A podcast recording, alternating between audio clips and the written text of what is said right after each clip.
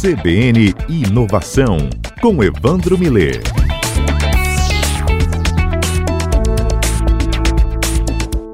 Vamos falar aqui sobre inovação e a oportunidade de quem tem uma ideia de colocá-la em prática. Às vezes, para muitas oportunidades, falta investimento ou né, uma chance.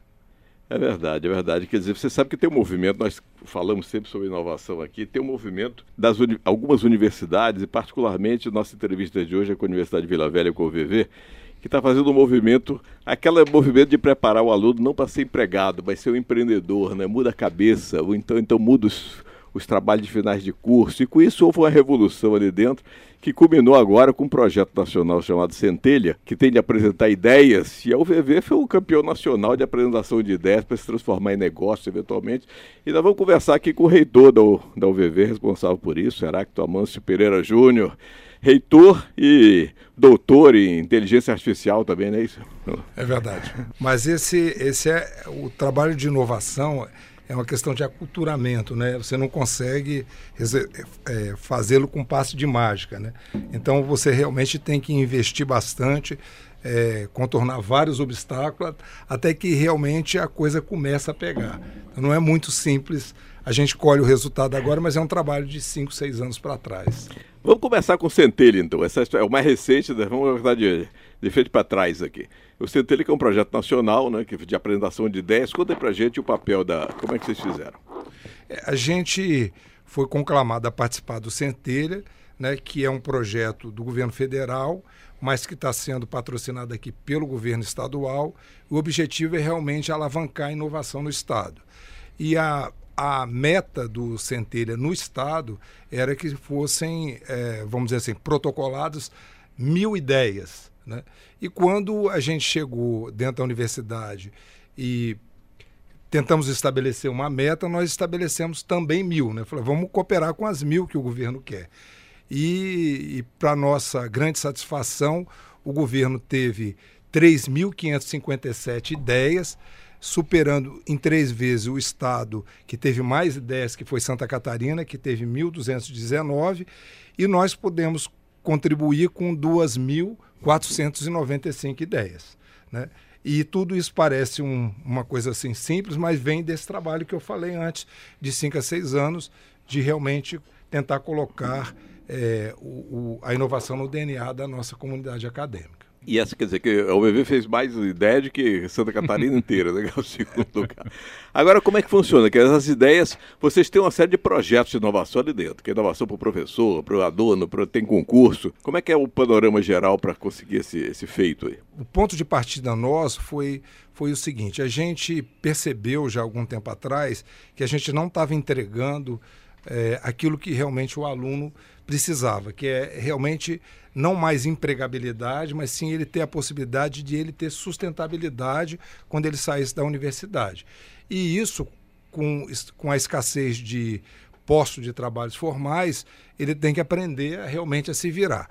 E também, assim, a gente viu que a gente tinha muitos trabalhos de fim de curso, pesquisas de doutorado e mestrado, que o destino final delas era realmente a prateleira.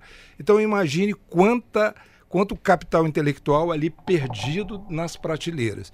E a partir daí a gente começou a trabalhar exatamente que tudo isso tivesse a possibilidade de virar um plano de negócio, né?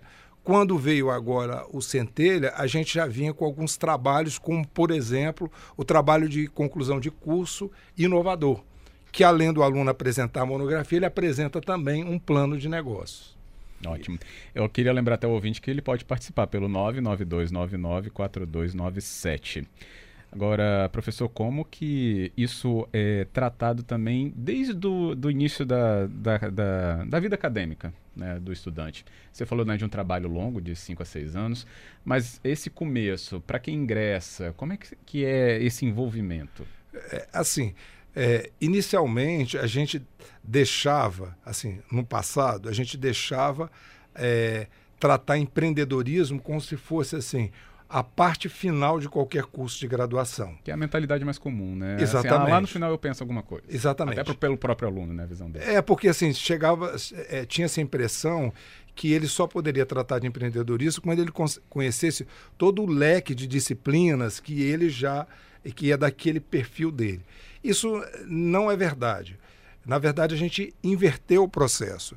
Quando o aluno entra na universidade, você já começa a falar de empreendedorismo e já começa a envolvê-los desde o primeiro ano em projetos de inovação, seja eles científico ou seja eles de negócio. Então, só a título de exemplo, nós temos um evento que é, é o Inova Week, né, uma semana de inovação, onde toda a comunidade para e vai tratar de projetos inovadores todos os alunos têm que participar. Então, um aluno que fica cinco anos, ele participa de cinco projetos de inovação, cinco semanas Semana, com né? projetos de inovação. Nós, nós, entrevistamos aqui a coordenadora, a professora coordenadora desse programa da Inova Week. Inclusive, eu fui convidado para ser jurado lá e percebi uma mudança absoluta em relação do ano passado para esse ano em relação aos projetos. Projetos agora mais estruturados, com, com protótipos feitos, com a apresentação de plano de negócio. Como é que, como é que se movimenta, como é que se prepara o, o professor para orientar isso? O professor tem que ter essa cabeça também, né? Claro. É. Aliás, assim, é, isso é, é, vamos dizer assim, é a chave do sucesso ali. Como que o professor vai é, ensinar inovação ou tratar numa disciplina dele que não é de empreendedorismo, se ele mesmo não tem esse perfil ou conhece os mecanismos de empreendedorismo? Então a gente começou há cinco, seis anos atrás um projeto que chama Inova Docente onde os professores ganham passagem, ganham prêmios, é, se ele apresentar projeto inovador. Então a gente premia três projetos individuais e três projetos coletivos com prêmios. E nesses, nós estamos na quinta edição e já houveram, já houve é, 187 projetos implantados que foram apresentados até hoje. Então, assim, assim você consegue trazer o professor para ele conseguir é, dialogar com competência com seus alunos. Senão fica aquele processo. Faço o que eu faça, mas não faço. Faço o que eu falo, mas não faço o que eu faço. Né? Então, assim, acaba que ele se atropela aí na hora de passar competência. E desse, desses exemplos, eu, até foi comentado um caso de, desses concursos de um professor, um professor não, de um aluno que fez um projeto para autista, considerando até o. Né, é alguma coisa da família dele, talvez o irmão do, do, aluno que tinha um problema e ele fez, e desenvolveu alguma coisa com isso e ganhou um prêmio. Foi assim a história? É, a verdade é também que você tem que olhar para seu contexto em que você vive, as realidades que você vive, seja ela comercial, ou seja familiar, ou numa sociedade que você vive, e ali você pode encontrar uma dor que pode é, virar um, uma solução. Esse caso particular do Ronaldo é, é, é um, um, projeto muito bacana que ele é, começou a tentar desenvolver, ele é de ciência da computação, desenvolver um software que auxiliasse o filho dele que tem é, esse problema. É, e ele começou a construir isso, começou a procurar recursos, e no, no, no final o, o, o, o, projeto foi o campeão do Nova Week, depois foi descoberto inclusive por investidores, e hoje já ele já faz é, palestras, apresenta é, no Brasil inteiro e fora do Brasil também, e hoje ele já tem um negócio originado dessa dor que ele tinha. Né? E isso tem várias outras situações que a gente vê lá no dia a dia, que a dor se transforma depois na sustentabilidade da pessoa. Né? É. Bem, uma das dores de Vila Velha é alagamento, né, professor Heráclito? O senhor bem conhece tem algumas coisas que tratam também, por exemplo, de alagamento? Exatamente. É, nessa última, nesse último Inova Week, a gente tem, é, por exemplo, um app né? Foi desenvolvido um app com protótipo já, exatamente hum. com o objetivo de é, mapear por georreferenciamento a, a, os locais que estão com alagamento. Quer dizer, você hoje sai de casa, você tem hoje alguns é, software, aplicativos aí, como o Waze, que fala de trânsito, fala, mas esse seria específico para alagamento, que é exatamente a necessidade que nós estamos vendo hoje. Além disso, a gente também tem um outro, foi um outro é, projeto apresentado lá, muito bom, que é já no sentido da prevenção, de fazer um mapeamento para tratar a questão da permeabilidade nos bairros, nos locais. Então, tentar fazer também é, alguns indicativos que vai servir tanto para o gestor público como para as construtoras daqueles locais que têm realmente menos permeabilidade e, e por, consequ... por consequência, maior possibilidade de enchente. Né? Claro. Lembrando que o professor Heráclito Amâncio, né, ele é reitor da Universidade Vila Velha, falando aqui conosco nesta tarde do CBN Inovação. Isso. E o, quer dizer, há algum tempo se discute o problema da relação da universidade com as empresas, com o mundo empresarial. Né? E sempre havia aquele problema, o mundo empresarial enxerga a universidade de uma maneira, a universidade enxerga o mundo de outra maneira. E a discussão que se tinha é, resolvido é que a universidade é para formar recursos humanos e ampliar o conhecimento. Depois ela teve mais uma extensão que foi é, se relacionar com a comunidade. E mais recentemente essa, essa visão de criar negócios também junto. Como é que você vê esse, esse ambiente geral? Como é que é a, a lógica da UEV com isso? É, a, a, gente pensa assim, é, com relação às grandes é, instituições, é, organizações da livre iniciativa que nos cercam, é, a, alguns alunos tem ideias que podem é, ser transformadas em serviços e produtos que vão atender necessidades das empresas locais e isso é, até facilita o acesso a um recurso que ela tem necessidade e até fica mais barato. Né?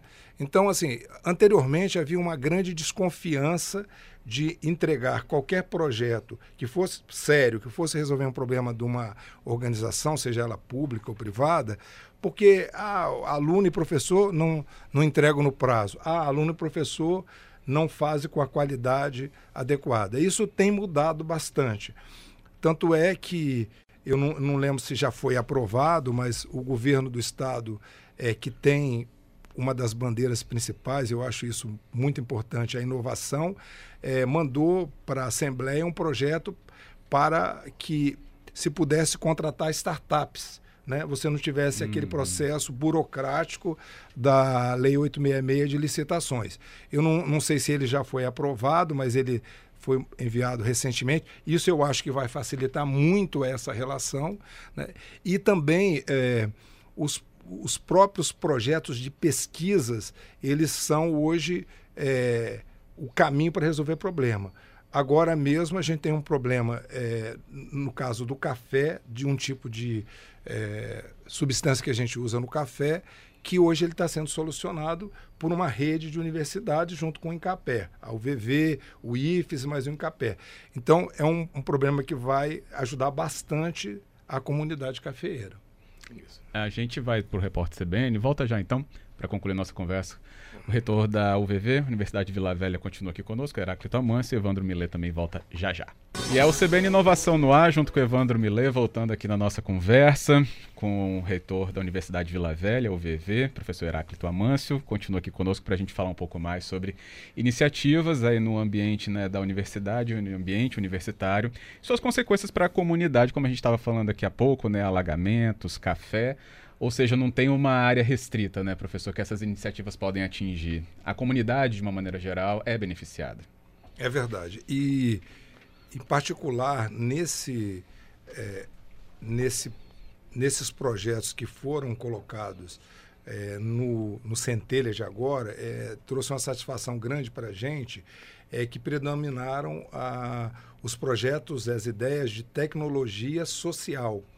E é uma coisa que eu sempre é, normalmente discuto com a comunidade porque a gente associa inovação à tecnologia.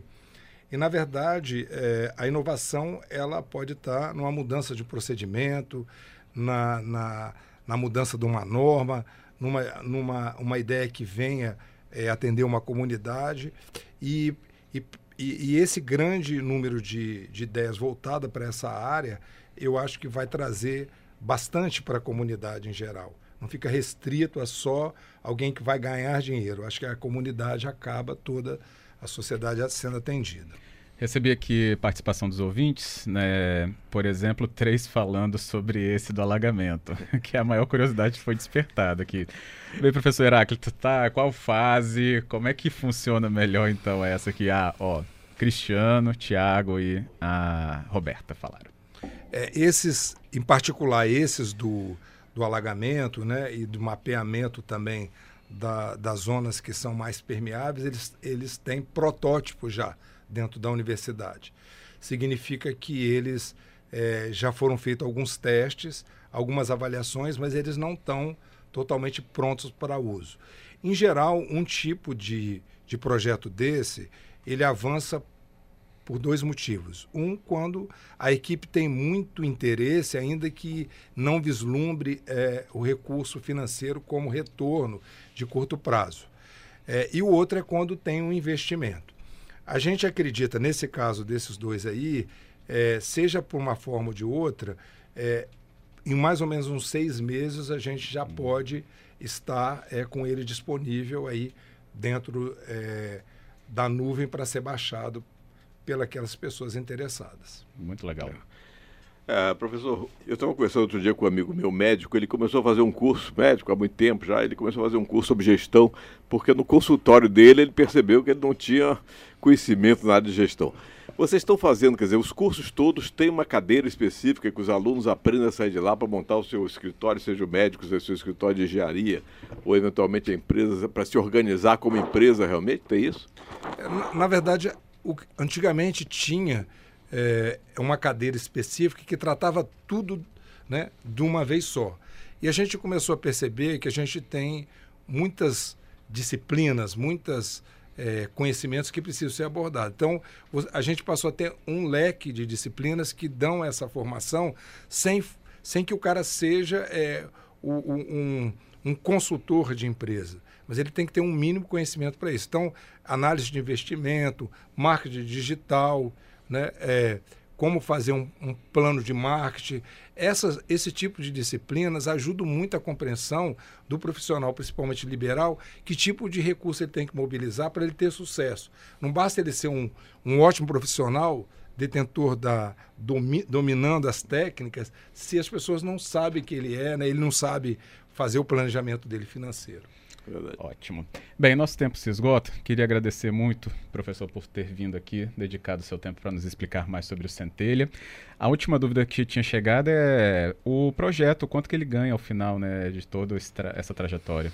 É, aqui a Márcia perguntou. É, no, no Centelha, a previsão inicial era de que 28 projetos seriam premiados, mas pelo sucesso, já tenho ouvido falar que isso provavelmente vai dobrar e cada um desses projetos que forem escolhidos, eles vão ser investidos de aproximadamente 60 mil reais, que eu, é eu considero um bom investimento para aquela, aquele negócio de valor deslanchar. É, a centelha, né? É a centelha, Crescer. É a centelha exato. É a centelha. Ótimo. Mais uma okay. vez, obrigado, tá. viu, reitor? O prazer foi meu. Eu espero ter ajudado a incentivar essa, principalmente essa garotada não, e os, e os mais velhos também que queiram é, inovar e realmente empreender para o crescimento da sociedade como um todo. Com certeza, benefício para todos. É isso. Evandro, obrigado também. Ok, até a próxima segunda-feira. Até a próxima.